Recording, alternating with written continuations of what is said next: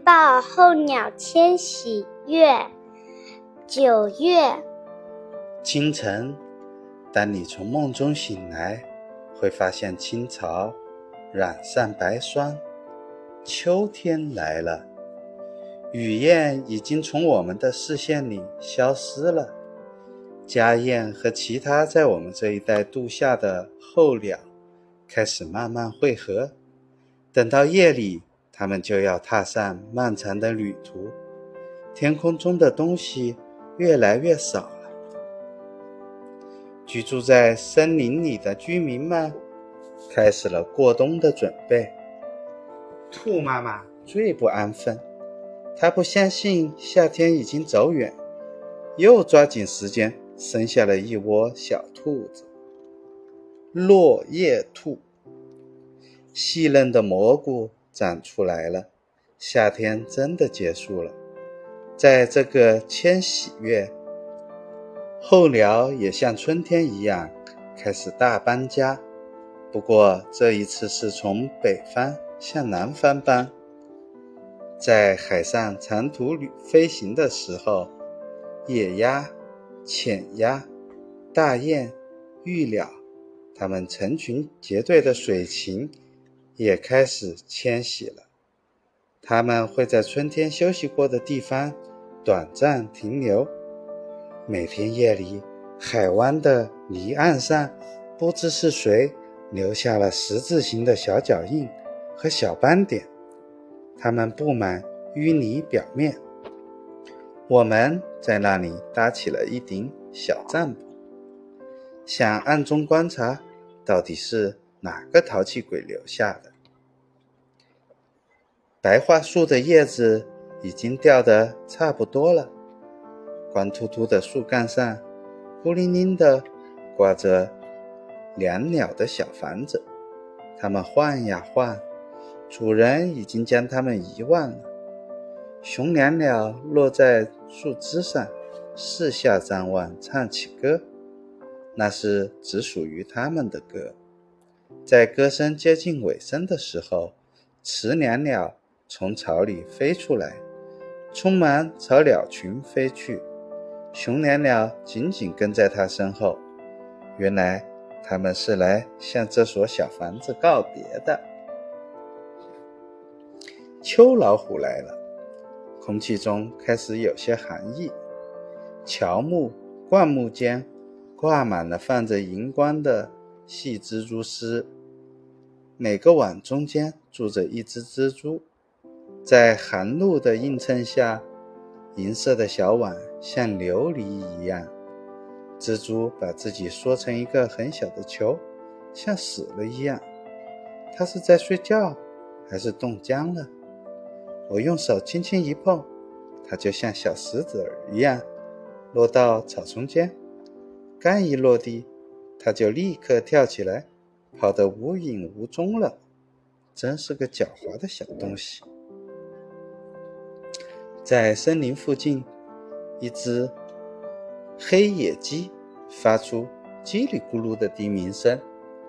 我一走到灌木丛边，那黑色的家伙就扑棱一声，几乎从我脚下飞了过去，吓得我一哆嗦。这时，远处传来鹤的叫唤声，像吹喇叭似的。一群鹤三五成群的从森林上空飞过。它们离我们远去了。垂死的草有气无力的耷拉着脑袋。海边过来了一波海上旅行者，他们是浅鸭。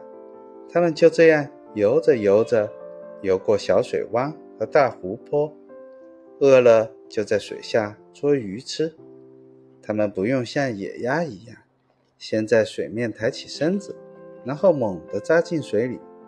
而是只要头一低，再用有力的脚蹼使劲儿一蹬，就能钻到深水里去。水底就像浅鸭的家，没有任何猛禽能在水下追上它们。它们游得太快了。那它能在大海里吗？傍晚，森林传来短促、低沉、嘶哑的吼叫声。然后走出一伙林中大汉，有犄角的大公麋鹿。他们从森林的深处迸发，向敌人挑战的怒吼。争斗双方在森林中的空地上相遇了。他们刨着地，气势汹汹地晃着笨重的犄角，然后杀红了眼似的扭打在一起，用长着大犄角的头撞击对方，犄角勾在一起。发出噼里啪啦声，他们使出自己全部力量猛撞对方，想拼命扭断对方的脖子。他们时而分开，时而纠缠在一起，想用犄角置对方于死地。相撞的犄角让森林里回响着轰隆隆的声音。人们也把公麋鹿叫做离角兽。它们的犄角又宽又大，像梨一样。胜利的公麋鹿会成为这个地盘的主人，失败的公麋鹿有的从战场上逃走，有的被对方的大犄角撞断脖子，流着血倒在地上。胜利的公麋鹿会用粗重的蹄子把它踩死。公麋鹿嘶哑的。吼叫声像巨雷一样传到很远的地方。无论白天还是黑夜，都有一批批长着翅膀的旅客上路。他们不慌不忙，慢悠悠地飞着，中间的时间还很长。他们不舍得离开家乡。出发的次序跟他们来时相反，最先离开的。是五彩缤纷、色彩鲜艳的鸟，最后离开的是春天最早来的燕雀、百灵、鸥等。很多禽鸟是年轻的先动身，雄燕雀比雌燕却走得晚。强壮、能吃苦的鸟，往往留得久一点。在列宁格勒的。伊萨基耶夫斯基广场上，行人们看到一场野蛮的袭击。一群鸽子被大隼袭击，鸽群刚飞过来，一只大隼从教堂的圆屋顶向他们猛扑了过去。